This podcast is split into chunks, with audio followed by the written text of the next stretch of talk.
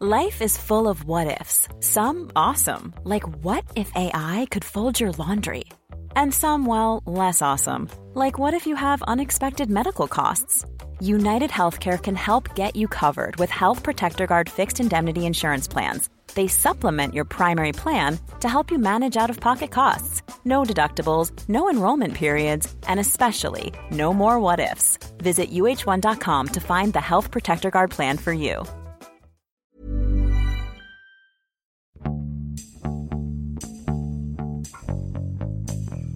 欢迎收听《艺术有毒》，我是呼呼。我是 Sammy，今天我们欢迎老朋友赵梦莎。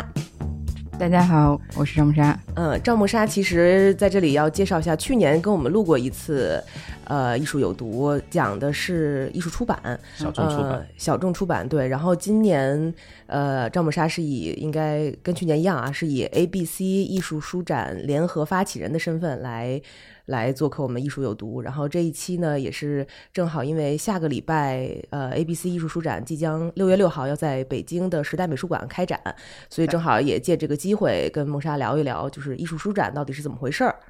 嗯，对，因为上一次去年差不多同一时间录节目的时候，是跟影像馆的马步云老师一起，然后上次可能我的戏份不够，这次就单独找了我给我加戏。对，其实还有一个原因，就是因为艺术书展这几年都挺火热的，起码在这个无论是艺术圈内还是圈外，呃，就是很多人大众都在关注这个方面。然后包括呃我自己就是一个艺术书展的重度爱好者，然后胡胡也是，呃，最近有去上海的艺术书展，嗯、等等，就是我们就觉得聊一下这个话题也是也是也是很有必要的。然后正好这个展览又马上要开始了。嗯所以你觉得我们从哪方面开始聊起比较好呢？嗯，或者呃从我们昨天在书店的话题开始吧。就首先就是我我在呃，应该是上周吧，我去上海参加了一个 M 五年的艺术书展。那么呢，从我参加一些艺术圈内的展览、博览会的经验来讲了，我比较惊讶，就是因为其实艺术书展在这几年已经发展成一个人流量非常大，观众我觉得构成呃很丰富，然后展览方数量其实也庞大的这么一个呃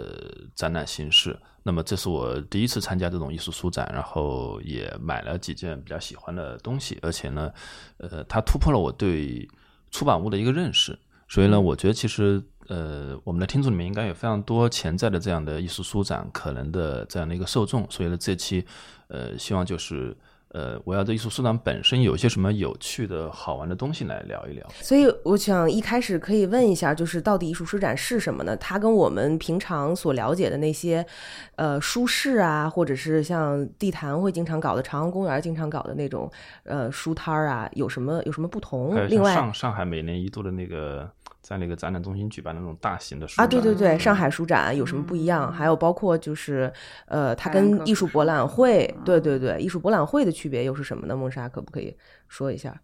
嗯、我可能在那种传统出版的书展场景里面，嗯，经历不是很多，可能只去过一两次。其实那个在公众层面上，大家去看书、买书，但是它更多的是面对业内，因为它是一个版权交易的场所，就是可能很多的图书编辑啊、图书公司他们会，你这指的是哪一种？呃，前者就是书展，嗯，书展。传统的书展，在这个场景里面，更多的是产生版权交易，嗯然后或者是说一个新书的推新，呃，行业交流。一部分可能普通的观众是去选书买书，但是可能它更大的层面上是行业内的意义。嗯，然后博览会那就就是更不用多说，因为它从开始诞生，伴随就是一级市场的这种生发，它本身就是一个收藏者和画廊端，或者是可能收藏者去直接的采购购买艺术家作品的一个场景。嗯，我觉得相对来说也比较业内，嗯可能他对于观众层面上的嗯艺术教育也好，美育也好，我觉得只是近几年开始有普通的观众去参加博览会，嗯就基本上因为我自己在博览会工作过，零零九年、一零年在博览会工作，我觉得可能之前在博览会的场景里面，你去看。几乎看不到素人观众，就是只要会会去到会受邀请，会去到呃博览会的现场，那他嗯肯定是有备而来，或者是他要么就是媒体身份、机构身份这样子。但艺术书展，说到艺术书展，嗯，艺术书展本身，呃，还是以出版物为主体的一个展示的博览会现场。它也是一个博览会的形态，不然它叫 fair。嗯，然后另外就是说，呃，书本身它可能跟艺术作品的展示方式有一个很大的不同，它是以桌面为主要展示方式的，所以。你会在，比方胡胡之前提到在上海有刚刚观展的经历，嗯，其实是以桌一个桌位一个桌位这样的形式，每个桌位可能就两平米左右，一两平米，对，是比较小的，可能不是像博览会那种很奢侈，有一个三乘三或者是更大的白盒子，嗯，然后在我之前的。参加国际书展、国际艺术书展的经历里面，其实展览的形态还是蛮多元的。嗯，比方可能在这个行业里面的龙头老大就是 Printing Matters 啊，纽约艺术书展和 LA 艺术书展，其实在桌面以外拓展的展示形式已经挺多元了。嗯，等一下，就是呃，before 我们要进入这么深入的讨论之前啊，可以先说一下，到底艺术书展里头卖的书。是跟就是普通的我们刚才所说的版权交易的那些书，或者是上海书展、北京书展里头的不一样的内容是什么呢？嗯，呃，我觉得可能首先书就是在我们传统的经验里面。嗯，就是出版物是有一个固定的刻板印象 （stereotype） 的形象的，就是可能在我们前者说的，在呃北京书展或者上海书展出现的这种形态的书，还是以传统出版物为主。嗯，但是艺术书展本身它是以书这个载体作为媒介，但是它本身的形态非常多元，所以基本上你能看到的似书非书，或者甚至是突破书本身形态框架的出版物，甚至 print，甚至一些呃。呃，印刷物，嗯，或者说，嗯，甚至像我们现在有开始有一些独立唱片这样的音乐载体内容的加入，它本身这种嗯出版物的面向就更加丰富了。然后另外就是说，因为大部分在艺术书展上出现的是个体创作者为主，嗯，比方艺术家或者是可能嗯 self publisher 就是自出版单位，那他们本身嗯是不涉及到像。呃，商业出版里面，比方采购或者是版权交易这部分，我们还目前没有接触得到，所以可能更多的在艺术书展上你能接触到，或者是那种呃观感上看到的，还是一个很自由的。嗯，艺术家自己自发创作的这种数位载体的创作物，所以基本上就是很多人是把艺术书当成自己的艺术创作在做的，可以这么说吗？嗯，我觉得可能最一开始艺术书的诞生就是这样。嗯，OK。但是所以那个意思就是说，其实，在艺术书展里，字儿是辅 助的，然后可能图像为主。嗯，有这么一个特点吗？呃，当然可能在。艺术书展上面图像是比较占嗯主要比重的，因为它视觉是一个很优先的东西。那就是不可否认的，像有一些可能项目 base 的呃书籍出版物，以及有一些艺术写作，嗯或者是诗歌，就是它也会以这种形态，就是书籍特殊的形态来出现。就这个只是说目前我们能看到的比重是小的，嗯。那么，同样的，你刚才说完了，就是参展的，就是在那里面可以买到什么的。那那你们所针对的受众呢？你刚才讲到了，像一般的书展，可能它更多的是行业内的。那你们的受众是受众人群是什么样子呢？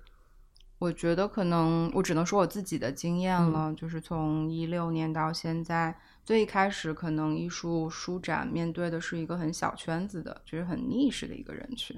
他要么就是创作者，要么就是本身有长期关注这类型创作的人群。但可能近一两年开始，嗯，我觉得可能跟就是其他的这种，无论是播客或者是自媒体这种形态、媒体形态的博兴是有关系的。所以其实越来越多人会注意到这一波在艺术书展上出现的创作者他们的动态，所以。一部分是他们的粉丝，或者是说相关领域的人群，他会开始注意到，像书展一次性可以看到来自国内、国外这么多大量的创作者一起出现，那就是很自然的带动了一一大批可能更出圈的人群。但是就是不知道你说的这个圈，就是又是在哪里定义呢？或者是你们自己会有一个期许的受众人群，比如说他的年龄段啊，或者是他的职业身份啊？这个可能很难期许，很难。就这个图谱还在形成中，还没有那我个嗯就是如果按互联网的，好像互联网的思维，用户会会会画像还不有一个用够清晰户 画像，呃，也不是不清晰，就是呃，我觉得十八到三十岁，嗯，嗯，完，了，超了。其实超了其实跟现在去看展览的纯看展览的人群应该还是挺重合的，或者说这个人群的构成，我觉得呃差不多。你说去美术馆看展览的那些，呃，对，就纯嗯纯去看展览，买张门票去看展览这样的人群。嗯，就是本身在为文化艺术消费的人群就是这个年龄段，嗯互联网的主力使用者也是这个年龄段。但是这个年龄段的人会不会就是消费能力并没有那么强？因为本身好像书籍虽然是艺术书籍的单价也并不高，所以我觉得就是说到就想到去年我们的嗯，在北京艺术书展上面有一个小的单元尝试，有邀请八家当代艺术的画廊，嗯。其实也是业内比较知名的八家画廊，他们做了一个特别单元，就是强制要求这种原本在博览会使用白盒子很轻视，就是怎么驾轻就熟去展示作品的呃画廊主，他们带艺术家的作品在桌面上去做展示，呃，然后对于他们来说，这是一次想要呃破壁的尝试，嗯就是他们很想借书展这样的场景去接触到平时在画廊接触不到的人群。然后对于他们来讲，他们可能会觉得，那就刚刚我们说到的圈，就是在书展上面应该是一个出圈的呃受众群，然后并且虽然他们的消费能力未必达得到可以去消费当代艺术品的这样的一个阶层，嗯但他们可能是未来的一个藏家群体，嗯，因为他们已经开始有消费习惯了，嗯。我不知道呼呼，你觉得梦莎对这个艺术舒展的描述，他已经叙述清楚了吗？呃，我就可以先比较一下，就是传统的书展，因为我我跟你不是去年正好去过嗯，上海的艺对对对，我们去术书展嘛。过上海书展，那其实梦莎前面不是上海，我们去年是去的是上海书展，呃上海呃上海书展，sorry，对对对，每年八月份的对，那个孟莎前面提到说，这种书展其实当然它有专业的这种业内人士做一些类似于版权交易啊，发现一些新作者，但是其实它还是一个面向大众的，而且也是一个观众应该是非常多的。我们还要排队嘛，那天而且下雨，还要排队才可以进去。嗯那么这种传统的大型书展呢，呃，我觉得刚刚孟莎提到一个，就是艺术的书展以桌面的展示为主。那传统的书展其实它当然也有桌面的展示，但我感觉好像更更多的还是以以以书架架对吧？它嗯就是非常大的一个，其实可能甚至比那个艺博会的一个画廊的那个展示空间还要大。然后呢，呃，四周是以非常高的书架，就跟你在呃家里的那个那个书架一样，然后密密麻麻的书，然后呢，同时中间呢是一个非常大的桌面，这样的话呢，呃，同时那个书展的人群呢，也不是我们刚刚描述的，就是相对年轻的一个群体，你会看到就是，呃，嗯也有小孩对吧？家长带着个小孩去去那看，也有有比如说有很多童书，嗯也有很多那种岁数很大，比如说去看那种类似于什么古籍出版呐、或者那种很学术的社科类的那种书，呃，同时也会有一些作者在里边办一些呃新书的发布，或者是一些读者的交流活动。嗯所以呢，它是一个非常大型的这么一个一个模式。但是呢，目前呃，无论是国内，应该说包括国外的艺术书展，应该在规模上。呃，跟这种传统的书展，对的，没有达到。嗯但是，你去那样的书展，你会发现，就是主要，比如说作为一个普通的一个观众，呃，主要是去发现一些呃出版社有一些什么新的书。呃，我觉得出版社和这种呃呃传统意义上的书呢，在这种书展上，它还是追求就是对这个书的宣传，希望提高这个书的销量，或者是希望让他们出版社一些没有被注意到的一些好书能够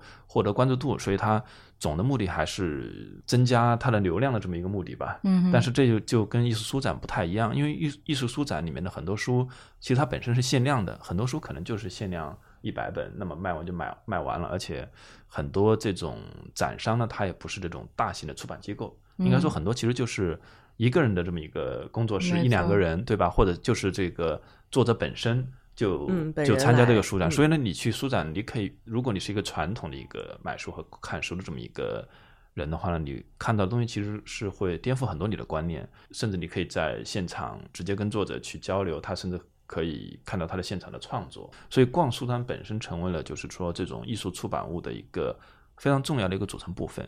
是的嗯其实刚刚呼呼描述的传统书展的这个场景，嗯，以及刚刚我们提到博览会，其实艺术书展它目前有点介于两者之间。嗯，比方艺术书展里面，它公共教育的部分也会有新书发布、分享、讲座，甚至工作坊，其实这些都包含在内。呃，但博览会可能现在也开始会有一些针对业内的论坛啊、panel 啊这些东西，是其实是比较像知识性的补充，或者是说有公共教育层面上的意义。只是可能目前艺术书展在全球它的体量，嗯，或许还没有办法跟。这两者去比较比较，哎，正好你说到全球的这个艺术书展，你能不能介绍一下？就是因为中国艺术书展这个概念其实还是挺新的嘛，它比其实比艺术博览会我们知道的要新很多，这个概念嘛。嗯，那中国最早是怎么回事开始的？或者是说国外的最早是怎么开始？然后现在在全球有哪些比较好的艺术书展？嗯，我觉得最早的嗯艺术书展，那我觉得这个有点难。就是非常严谨的追溯，对对对，可能大家通常会知道艺术书展是在纽约的一家非常历史悠久的老牌的艺术书店 Printed Matter，呃，他们在二零零六年开始在 MoMA PS One 做了第一届的纽约艺术书展，他们第一届是四十家参展方，嗯，呃，当时也是有。差不多六六千个观众这样的一个，也就是说最早追溯也就只能追溯到二零零六年，啊，零六年，所以还是一个比较新的一个，相对来说在全球都是一个新的形态了，嗯，然后那个时候的参展机构是谁？是什么样子的机构呢？嗯，那零六年已经开始可以从全全世界各地来到纽约去参展，它本身已经是在。艺术出版，或者是可能相对相对来说的出版领域有过比较长时间的一些创作者，呃，实际上可能大部分的全球艺术书展都是在近几年发生，没有年就是年更年长的 艺术书展了。嗯，但很快它的发展就是几乎很多，比方国家大的城市就都开始有，比方刚刚结束的有一些，比方根特的。呃，艺术书展，然后莫斯科的艺术书展，我觉得非常值得一去的，就是甚至可能相对于我们来说，嗯，最大的生意其实还是在纽约的艺术书展。它是几月？每年的九月底。嗯，那今年应该是在九月的第三个周末。然后同时在纽约艺术书展之后，他们也在嗯 L A 做了艺术书展。是同一个主办方，同一个主办方在 L A 有在做艺术书展，然后规模其实跟纽约的是相当的，嗯，就是比也是比可能其他国家大部分地区的艺术书展规模都要大。所以你其实刚才说了，零六年开始是四十家，然后大概有几千个观众，然后之后的。到现在的数据是什么样子？我们之前在 R News 看到一个，但是一个比较早的 report 了，就比较早的一个报告，就是分析到一五年纽约艺术书展的发发生发展吧。但是它在前六年的时间，其实这个增长的比例都还还是一个缓步增长。嗯，比方就是从呃第二年一百多家，然后一直到可能第六年就是两百家的样子。然后直到可能一二年之后才会发展到呃两百多家、三百多家，甚至可能像到去年的时候我们去参加的时候，它的官方数据应该是有四百五十六家。哦，那很多啊，已经非常多了。那从十三年的发展，然后从四十到四百，那是十十几倍的增长了。嗯然后就是参展的观众就已经是无无可想象了，可能已经他们的数据到。嗯，六七万人这样子，就是参观的人，参观的人数可能在四天要六六七万人这样了。这种展览是不是跟那种类似于漫展啊，或者是游戏的一些这种展览，其实也有一些相同？我觉得有有一些相通之处，就是可能它都会有一一种。嗯，圈层文化或者是那种粉丝心理之类的。然后像 Comic Con，我觉得可能绝对达到比这个还要那那肯定夸张，比这个还要夸张。我之前在上海参加过类似这样的这种漫展或者玩具展览，也是有点类似，就展位特别小，嗯，呃，但是呢，参展的机构就是五花八门，什么都有。这样的话，你去看的时候，就是呃，你会选择第一呢你熟悉的，第二呢，你就在现场你可以呃非常大的范围可以逛，可以遇到很多你呃。根本就不知道的东西。是的，去年刚好在纽约也有跟嗯书展的负责人聊天，他就说到，因为一就是一个让人伤心的事情就是，之前策划书展纽约和 L A 书展的 Shannon 他有他自杀了嘛，然后所以去年的 L A 其实是停办了一年，但是他们就疯狂的接到电话，就是纽约 L A 的市民打电话到他们主办的场馆去说，你们今年为什么不办了？嗯其实他他是普通市民打电话去，明白他并不是说，呃，像我刚刚描述的、这个圈子里面的行业中人，或者是可能比较一小撮，嗯，比较了解的，就是时尚尖尖头们，嗯 对，但他们就是真的已经辐射到非常普通人的生活的方方面面了。对于他们来说，这是一个城市的节日。嗯，所以你刚才说的这个算是呃全球当中对最大的嗯纽约的这、嗯这个书展，然后之后呢？另外，可能推荐啊、Off Print，虽然比较遗憾，我还没有去过 Off Print，但是 Off Print London，呃，就是在伦敦的，泰它也是在特泰特，嗯对，也是一个非常棒，推荐大家看我们的微信公众号，因为我们每一个周都会有一个周报。近几个月来，几乎每一次周报都会提到，嗯，全球在哪儿又有一个新的艺术书展开展了。所以，其实，在从三月份到现在，几乎每一周都有会有，哦都会有世界各地的，嗯巴塞罗那的、俄罗斯的，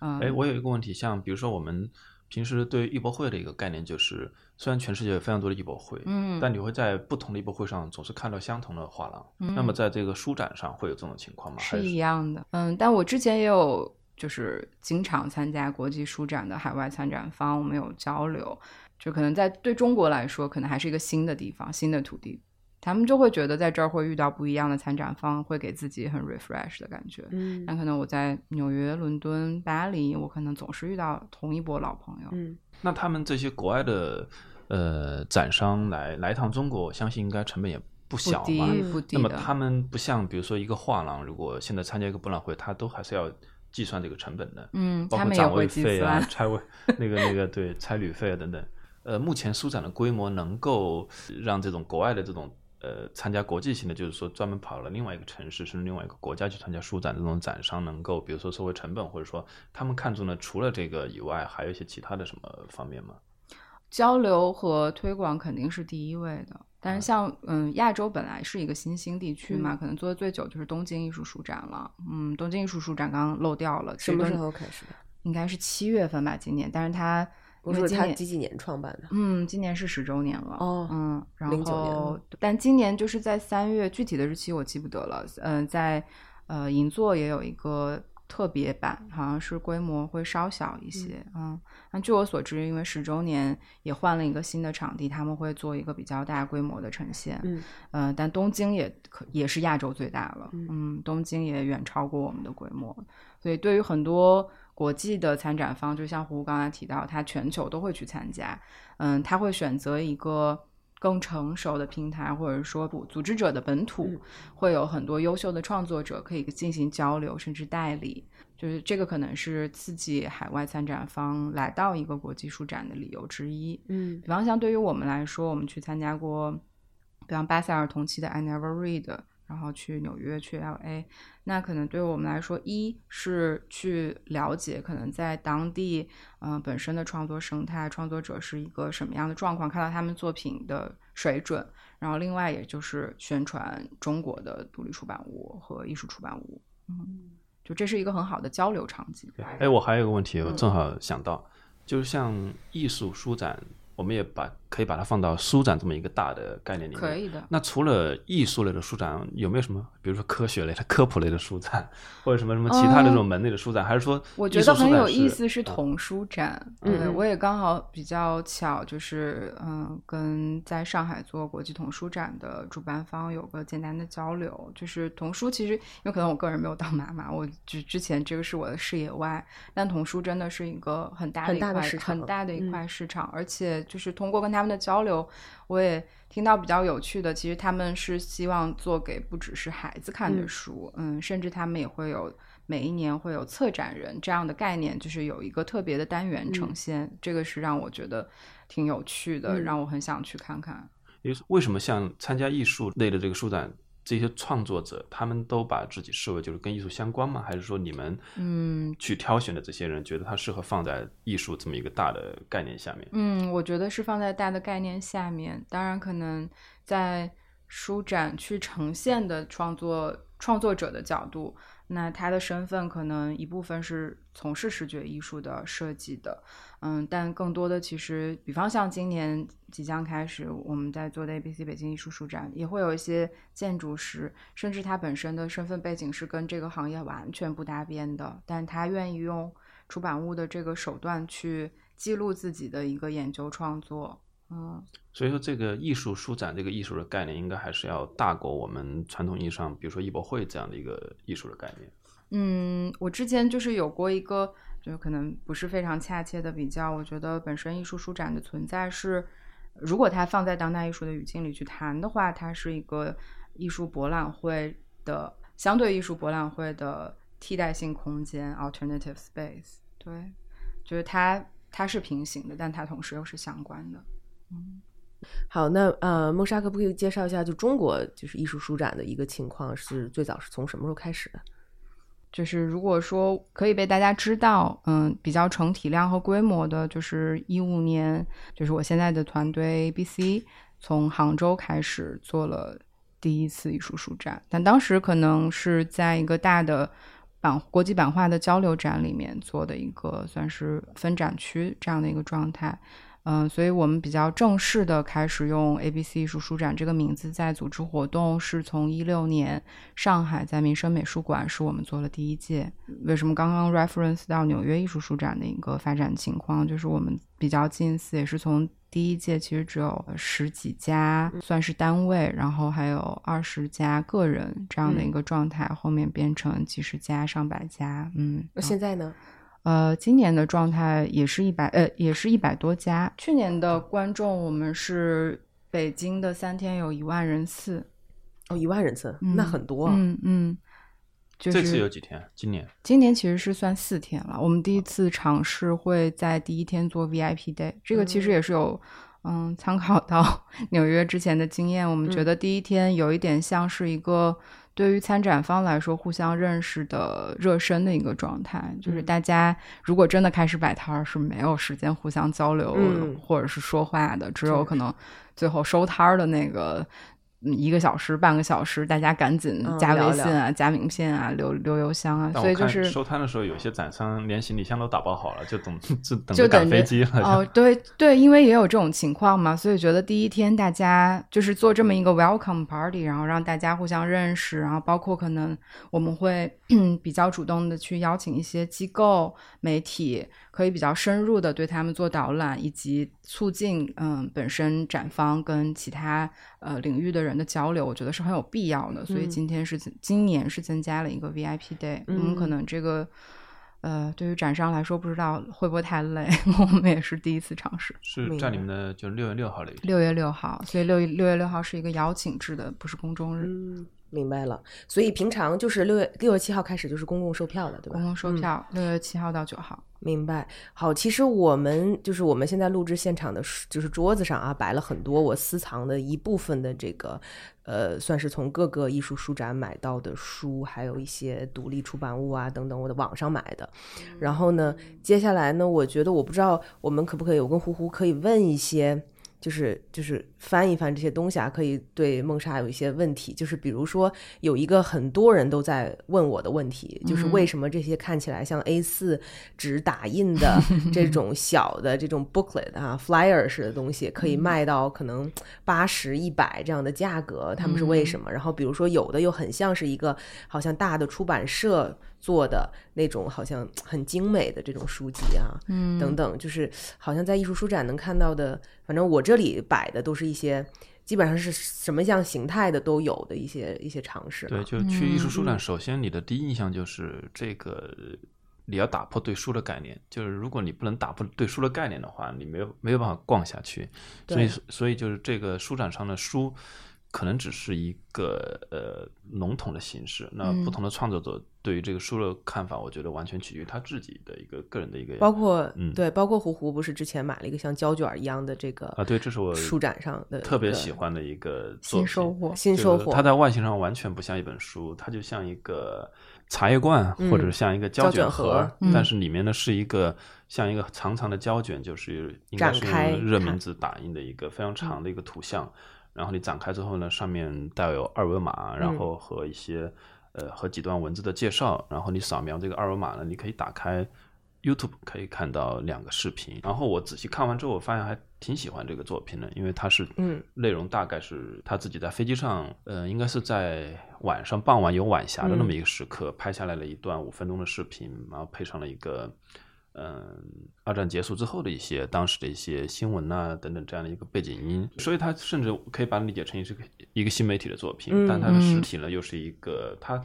在书展上出现，但事实上外观上完全不像一本书，而且我觉得就八十块钱嘛，然后，呃，本身这个这个造型这个罐子，我觉得就特别喜欢，而且它适合摆放在任何你想摆放的离你很近的一个地方所以。我看看起来胡胡是真的很喜欢这个东西。对，我觉得这是而且捡捡到了一个宝，对一般人会觉得这个 还有作者签名，对小胶卷的小罐子哈，就是里嗯面都是这种一个、一个一个卷起来的纸，八十块钱。所以嗯就是我我想问梦莎，就是像这样子的东西，是不是在艺术书上很常见？第一，然后第二就是它八十块钱，为什么这么贵？你觉得这个定价怎么样？我我我觉得上一次在马老师、马步云老师在的时候，我们就聊过定价，这可能是我听到的最多的问题，甚至可能我们在书展以外的场景，如果去呃摆摊儿卖书的话，我会被问这个是本儿吗？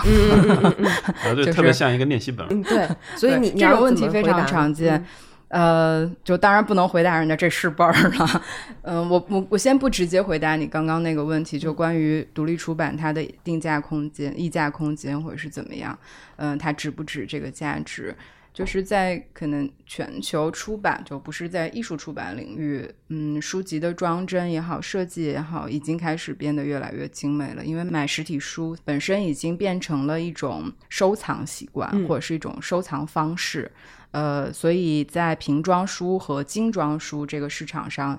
这个是有数据的，就是精装书本身的销售已经快要超过瓶装书了。啊这可以、真的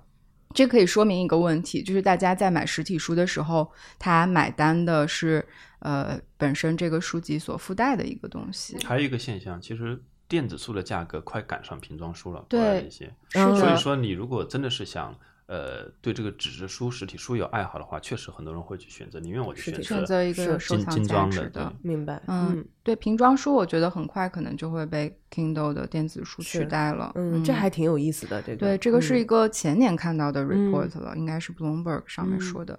嗯然后我们就回到说，在艺术书展上，你会看到这些有的像本儿啊，有的完全不像书啊。就像虎虎买了一个，其实是装在胶卷暗盒里面的一个作品。呃，甚至可能有一些，我不知道你记得会看到一些小小的本子、手翻书对手翻书，嗯、各种各样形态的书。所以，如果你真的没有去过艺术书展的话，你很难想象，就是呃，出版物的形态可以如此多样。然后再回到或者说，我们本身就被这个传统的书这种局概念限了局限了，以为书就应该是这个样子。对的，但事实上，印刷本身它就可以尝试很多不同的东西。印刷本身的技术真的可能比我们的时间还要超前，它已经可以做到很多不同的方式了。嗯嗯，在书展上，其实你能看到很多是在呃这个层面，就技术层面去拓展的作品，比方有一些凸版印刷，然后或者是可能呃活版印刷，就是可能在书籍的封面或者内页，它会有一些凹凸的效果，或者是可能结合这个技术去做创去去做创作的作品，也有非常非常多。嗯，然后另外就是像最简单最简单，在独立出版里面的 Zine，就是这个也是一个、呃，就是蛮多被大家使用的一个手段。它其实就是 A 四纸对折嘛，嗯你你只要有家用打印机就可以了。嗯，起马就是起码就。嗯，可能骑马钉都算不上，你就自己家自己在家用订书钉就可以完成一个小批量的创作。呃，之所以很多这样的小本子的存在，就是因为它可以一个人完成。包括上次我们在节目里面也有提到烽火嘛，就是一个定价一元的独立杂志，呃，创作者朱建林还有其他的，他们其实只是几个人的小团队，他们每一期都是在家里的打印机去完成的，嗯就是最大程度上做到了创作的嗯、节省和有效。那必须要回答。那他们为什么觉得这个东西可以卖到 这个价格？嗯、我觉得可能定这价是怎么恰恰是因为它没有进入一个嗯、商业市场的规范，嗯所以其实是没有一个所谓的定价标准的。比方像马老师上次说到一本书的定价涉及到的买样、试样这种，这个在独立出版物里面是没法计不存在算的是吗？没有办法计嗯算。其实也可以，通常可能，比方像我们去做书，我们除了做 A、B、C 书上，我们有在做书，可能一本书的定价，我们会参考它的呃出厂价格，就是它可能成本价格乘以三去做它的定价，这样可以保证你不亏，嗯就是或者是可能就是首先这个定价事实上是从不亏本或收回成本这个不亏本和收回成本来参考的。我相信大部分创作者都是这样，就是没有人会这些书注定就是绝大部分书不可能成为畅销书，它不可能说呃卖卖上几万本，甚至可能几千本的可能性都非常小，一般都局限在可能就是一两百甚至就是一百以内。嗯那我我这次在上海的书展也买了一本 Alusman 的一个书嘛，嗯。他当时呃那个上面摆了好几本这样的书，它的定价就三十五块钱一本。对嗯那我估计可能他觉得是不是这个他书他可能会卖的比较好，所以他就可以定三十五。那同样有些可能只能卖几十本，这样的他可能就定个一百块，可能是从这个角度。我觉得定价完全是出于嗯创作者自己想要他的出版物怎么去嗯嗯接触他的受众，比如像又说到烽火一块钱这个已经变成一种行为，对，就它只是为了让你得到，没错嗯，它肯定是大家都知道，他不可能 cover 它整个的它不会 cover 的，嗯不会 cover 的。但可能在这种自出版物最初诞生的时候，它有一种民主性嘛，它嗯其实就是为了传播和交流。嗯嗯，甚至很多艺术家，比方艾如莎，就是最早做艺术家书的这么一个观念艺术家、摄影艺术家。莎是第一个做的，嗯，就是比较比较早的比，就是非哦常早、最非。常早的一批。那比方像他现在的摄影已经都可以贵到这个价格了，嗯但是你可能很早就是能买到他做的报纸或者是非常嗯简陋的简装书。白可是现在我在 Printing Matter 买就八百块，八百美金。明白。但是你嗯这样说的，他们最开始的这个想象是一个比较民主化的传播嘛？嗯但问题是，他们为什么要限量呢？嗯嗯，然后那这个限量的意义，我觉得就是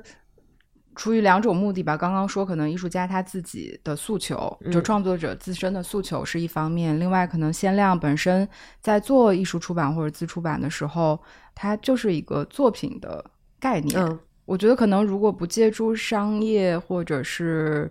嗯、呃行业工业这样的一个机制，也很难去做到很大批量。嗯一个一定数字的批量是可控的。嗯包括可能对于很多创作者来说，我也没有必要把把这个东西做到那么大的一个传播范围。明白。有一百个人有我的书可能性。这我举个特别不恰当例子嗯，但我嗯觉得有一定相关性。就比如说你在群里面发一个红包，你同样的金额，你可以选择发一千个红包，然后你也可以选择发一百个甚至十个。如果你是一个非常大量的，那抢到这个红包的人觉得特别没意思，而且而且很大的可能性你根本就没有人会抢完，对吧？你可能比如说你发一千个红包，最终只有两百个人抢了，而且可能花了三天的时间，嗯。最后通知你这个红包被退回。被退回，对嗯吧？啊，但是同时，如果你只是呃发十个到二十个，那你的效果就会比较好，而且呢，嗯。别人会觉得哇，我我抢到一个好大的红包。那同样，像这种小众的出版，是不是也有类似嗯这样的一个概念？对就是我觉得稀缺性，呃，饥饿或者是比方说饥饿营销，嗯或者是稀缺性，肯定是它一个点染的特质。嗯，因为它的呃出版的小批量，或者是它的不稳定性，嗯，也是它的魅力所在之一。嗯甚至可能有一些收藏者，就比方像昨天呼呼我们一直有聊到，有很多这种，他不光是收藏艺术家书，他收藏很多。嗯，古籍善本，然后嗯他就是追追求一种稀缺性和稀少性。啊，对，如果是我，我一定会尽可能的选择，比如说有有艺术家签名的，或者是这种呃限量带版书的这样的书。嗯，对，以前我有点不太了解艺术家签名，但是我后来发现，比如说在艺术书展买的这些艺术家签名版，很多艺术家都会不光是签名，他都会嗯附带着给你画画 很多画儿，对，就可能整页都给你画满了，你就会觉得超太所值值了，对，嗯那种就会觉得，因为其实应该从创作者创作者的一个角度，他应该也是非常渴望一个交流的。如果来了一个人，就欣赏或认可他的作品，嗯他应该也挺开心的。那这个时候他为他就创作一点小的东西，我觉得对于创作而言是没什么问题的。说实话，可能对于参加书展的很多创作者来说，这那个场景是一个聚会，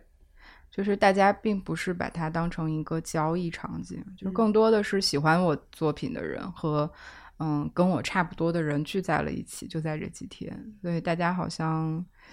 嗯，交易的层面或者是消消费的那个紧张感，我觉得并不高。嗯，就不会像博览会一样，每个人都很很焦虑、焦灼。对对对。那现在艺术书展还买到什么样形式的书呢？就像胡胡刚才，其实我们刚刚提到这种呃 A 四纸自出版的这种，只只能说书展的一部分吧，是一部分，其实非常多的形式。我我我今天早上还在你们微博上刷到有那种呃手工自制的邮票。那它也属于印刷的一种形式嘛？嗯，就那种印刷，就是有一个梵高的一个图像，然后用一种特别的印刷技术，呃，盖在邮票上面，对吧？那这样的它其实呃更多的属于，就是跟艺术和印刷沾边，它甚至在形式上根本就不需要是一本书，但它也会出现在书展里面。没错，其实我我觉得我们在做的很大一部分的工作就是告诉你。嗯，出版物它本身的边界非常的大，或者是你可以，甚至你可以突破定义它。包括我自己个人而言，我一直都很关心，比方，嗯，在数字时代，那像书这种传统媒介，它还有什么样的表达方式，或者是它它存在的方式应该变成什么样？我们是应该让它极尽奇技淫巧的，非常的精美，被收被收收藏在书架上，还是说它真的可以？嗯，日常细碎，然后或者是随着技术的科技的变化而变化嘛？我我肯定会选择后者。我明白。所以其实，因为我们播客有很大的局限性啊，没有这种视觉的一种表表示，所以你可以像就是胡胡刚才说邮票的那种方式，可以给我们推荐一些，或者是即将会在你们 A B C 书展出现的一些比较特别的形态不一形态。对，嗯，其实，在。哎，就以往可能第一次来到书展的观众就会觉得，哎，有很多小东西，就是除了书以外，他们会觉得看到一些，嗯，我们可能叫 multiples，或者是可能在中文语境里面比较多说是衍生品，嗯，这样形态的书的衍生品，嗯。艺术的衍生品，嗯，类似于明信片那样的东西吗？呃，嗯，不局限是，因为我看到太多的展位都都是有明信片，我反而觉得明信片作为一种。艺术书展的一个媒介有点太普通了，对，有点有点太直接了。所以我希望在书展上看到更多，不一定是一个明信片或者是很传统的这种衍生品的东西。呃，比方像你刚刚举例的这种是作品的内容跟形态有结合的这种出版物，嗯，太多了。就是嗯，扑克牌可以是一个嗯出版物，它也可以讲一个故事，然后。嗯，一个我挺喜欢扑克牌的，因为我 因为我习惯用扑克牌做书签，我觉得，呃，对书签其实，嗯，比方你可能说的有一部分是是一个书签的形态，就是它其实可能是一个卡片，制作很精美，但它是一个藏书票或者是怎么样，它就可以跟书结合起来，你就会觉得哎，经常我我我在翻书的时候，我就会经常使用到它。嗯，然后像说立体书啊、手翻书啊，也有一些可能看上去只是一个盒子或者是一个一个包装，嗯，但它本本身在你打开翻阅的过程中，它在嗯用视觉的叙述给你形成一整套跟动作相关的体验，嗯，所以就是说书它本身有一个很很强的互动性或者是物理特征，它是很难被其他媒介去替代的。我觉得这一点很有意思，就是即便。我们去用语言描述它，或者是比方说我们写了一个文章，或者是一个文学的部分，我们可以有方法去概括和讲述它。呃，反倒是说艺术书或者是这种独立出版，因为它的自主性和个体创作的一个可能性的存在，就是你让它很难被转述描述，用其他方式去传播。你真的要去嗯直接的接触它，我觉得这个是可能。很让我着迷的一个点。那在这次艺术你们即将要开的艺术书展里头，有什么可以推荐的？如果从内容上来说，如果我们不是只是从形式的，嗯，一个是伦敦叫 Girls in Library，嗯嗯，他们的创始人是一个 queer artist，是一个酷儿艺术家，嗯，他们用也是小本本 zine 的这种形式，一直很简单的呃去做创作。但他们本身背后的这些呃实践，或者是他们的态度观念都非常的有趣。然后我们会有一个展区去特别呈现这个 girling Library 一一部分是他们收藏，一部是他们的出版，嗯，这部分完整的去体现本身可能跟性别议题啊，或者是少数性别议题有关系的内容，这个是我个人很期待的一部分。然后今年有一个，嗯，可能。历届书展都没有出现过的参展方，两个参展方的年纪加起来都没有我大。啊，嗯，你说不到十八岁吗不到十八岁。？legal 吗？这样 这个，呃，是他们的这个团体叫豆家 Pod，嗯，两个小学生，小女孩儿啊，他们会在现场去，嗯。推广他们自己在做的 Zine，每一年一期，但第一期就已经非常的厉害了，讲的是校园暴力，嗯，非常有想法。他们同时这两个孩子也是，嗯、呃，抓马宝贝剧团的成员，嗯嗯，就让我觉得。未来可期。对，哎，那像这些很年轻的这些这些展商，他们在参加出版之前就本身就比如说在网络上或者什么就有一定的影响力吗？还是说倒没有，其实像每一年我们在接到新的申请的时候，会发现有很多人说，嗯，之前他只是自己在创作，他不知道艺术书展的存在。然后去年我参加了 ABC 书展，然后嗯，我发现就是有这么多跟我相似的人，或者是书，就是可能出版物可以这样承载我的创作。然后于是我做了一个呃新作品，你看看可不可以参加？所以说在这种目前的这种艺术嗯出展的参展商里面，就这种特别有名的，像明星一样这种，比如说自带流量的这也，也有啊，嗯也有啊。我觉得就是在行业里面做了很久的，嗯，一些前辈，或者是可能他本身实践已经非常专业的这些创作者，已经形成自己个人的影响力了。那嗯，比方呃，上海香蕉雨，然后 Same Paper，嗯、还有现在在宁波的研游的假杂志。嗯，我觉得已经不是在国内的影响力了，其实在国际已经都很很知名了。嗯，他们的书也经常会去参加国际书展，就算是本土创作者的佼佼者。嗯，不乏这样的，像胡胡刚刚说的明星。嗯，包括也有一些创作个体，可能本身他在做插画或者是做画漫画，他已经在自己的这个呃领域小有名气，但是他可能也会做一些出版的创作。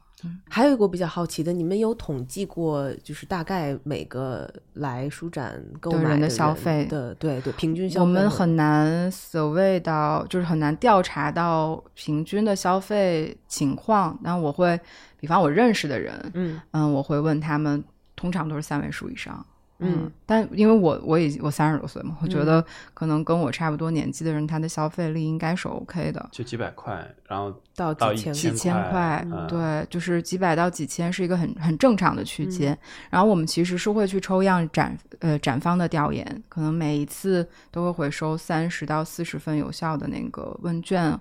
嗯，他们的销售区间其实也还 OK，就绝对可以 cover 他们自己的这个参展成本的。嗯嗯，虽然这个数据如果跟博览会去比较，就真的小巫见大巫，但可以看到还是一个健康发展的状态。我我还有一个关于普通观众，我觉得可能都会呃想知道的问题，就是在这种书展的这种展位上嘛，因为很多书都是虽然他已经他已经把这个塑封或什么都拆开了，但它毕竟它是关着的嘛。那嗯每本书，我觉得有的人不一定敢于，就是说每一本书都去翻。还有一个问题就是说，他也不一定会很主动的去跟这个摊位上的人去交流。但事实上呢，其实刚刚我们聊下来，其实展商是非常希望交流的。另外还有一个问题就就在于在逛书展的时候呢，因为人流量还是不小的。你其实经常会跟着这个人流走，嗯你不是说完全听从自己的一个脚步，我就一个展位一个展位的逛，因为大家都在移动。嗯，就是这样的话呢，事实上我也注意到有一些展商就在那很落寞的，就是没有人，其实不断的有人从他的展位前面经过，但是没有人呃搞清楚他们桌桌子上摆的是什么，因为很多书都是一个英文或者外文的一个封面，本身嗯这里面有很多外国的展商嘛，嗯那在这种沟通机制上，好像你们比如说这次有没有一些什么呃准备呢，或者说本身它就是书展的一个问题？嗯，其实昨天你有问过我，就是说在书展一个体验部分，你觉得就是嗯，首先就是视觉上面太就是信息太多了，有一种信息过载的感觉，让你无从下手。呃，然后再就是你觉得，因为书展的人流量那么大，又很拥挤，就是你很难在一个感兴趣的摊位前面做过多的停留，因为你会有那种，就像你在那儿坐着吃饭，就是好多人排位一样，啊对对 就是会会有那种心理压迫感。呃，我觉得我个人觉得，就是从组织者的角度，我觉得是可以技术上、技术层面上去改善的。嗯那比方说加宽桌与桌之间的这个人行通道的距离，然后在展览设计上面可以做这样的一些设置。但是说，如果从交流层面上，就是你你觉得可能跟参展方比较难进行对话，是因为语言的问题，嗯、还有一个是我并不知道这本书的背、呃背景，对，所以其嗯。实是需要提前要做一点功课，嗯。呃，比如说，呃，在你们的社交媒体账号上去提前嗯。去，必须要阅读你们发布的很多信息，嗯。然后你才知道哦，原来这个书是关于什么的，那个作者是谁，什么什么来头等等。嗯。如果你完全就把你扔到那个现场的话，嗯嗯，即便有一本非常好的书，就像我自己买到了几个一样，如果我不嗯是特别花心思去去询问的话呢，我很可能就错过了。我觉得可能对于大多数大多数人，呃，大多数观众来来讲，我建议你毫无准备的来。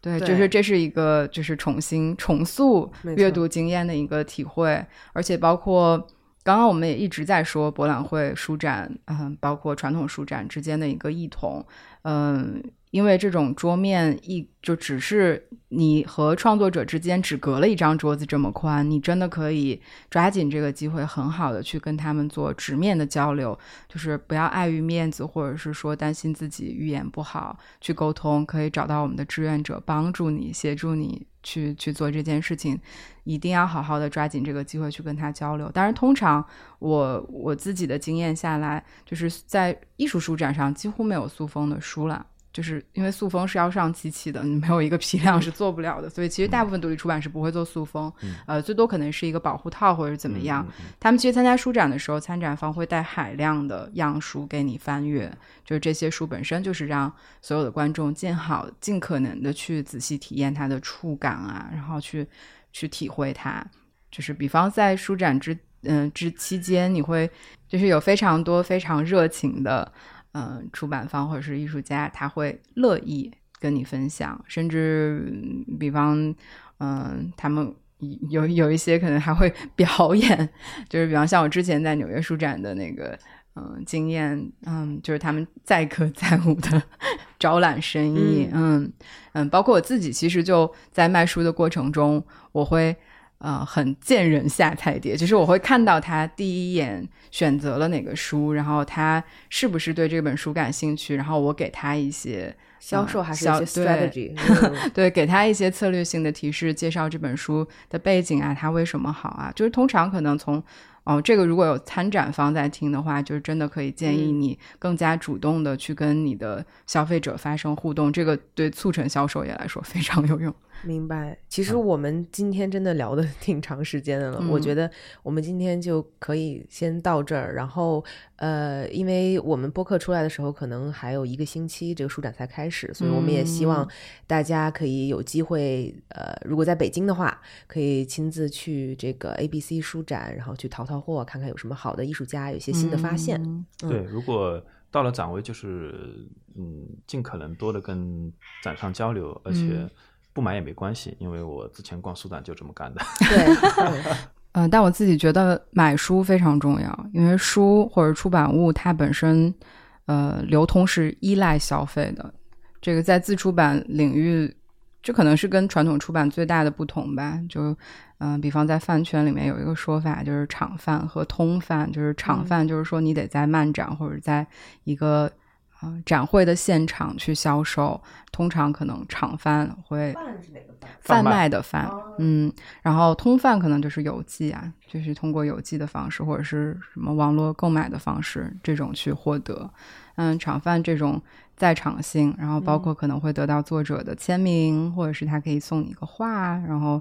嗯，合影合影、赠言这种附加值都很很就很含金量很高了。但最主要的是说，缺少了一个呃生态里面，嗯，怎么说渠道的环节，比方书店传统的邮寄或邮政，嗯，这样的渠道去宣传推广，那独立出版物就依赖在书展在场的这些很核心的一批观众，把它带到其他的地方。就反倒是说，在这个生态更加完整、更加健全了之后，在书展会不会产生一个像呃古籍善本的交流，或者是呃限量书的一个交换？是不是会产生这样的一个次生市场？我觉得也可以期待一下。对我，其实我说的不买，就是你一方面你买自己想买的东西，但是呢，你对于自己感兴趣的东西，其实可以多问。我还是觉得体验中的这种交流，就是对于这种观众来讲也是非常重要的。嗯嗯，没关系，不用担心。我们其实百分之五十在 ABC 艺术书展现场是有展览、交流、分享，甚至是放映、工作坊这样的内容准备给大家。如果你在买书的过程当中，嗯，依然觉得没有一无所获的话，那绝对还是会有很多内容会满足你的。不过我相信这种事情不会发生，可能都会买到大家手软，提前过双十一。没错，好，那我们今天节目就差不多了。好，这样，拜拜，拜拜，拜拜。感谢收听《艺术有毒》播客。这期节目播出的时候，ABC 北京艺术书展即将在时代美术馆举办。我们将选出三位幸运听众，送出共六张 VIP 预展门票。只要您在我们的官方微博中留言转发，即可参与门票的抽奖活动。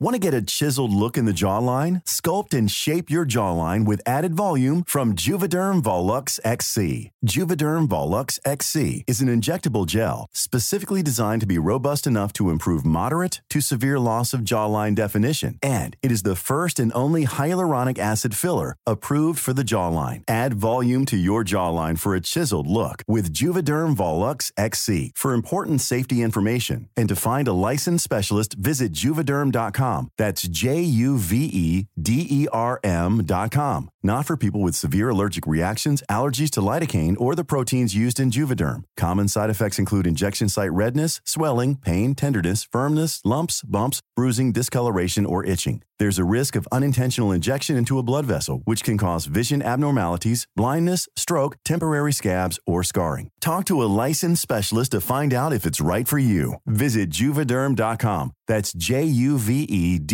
e r m dot com.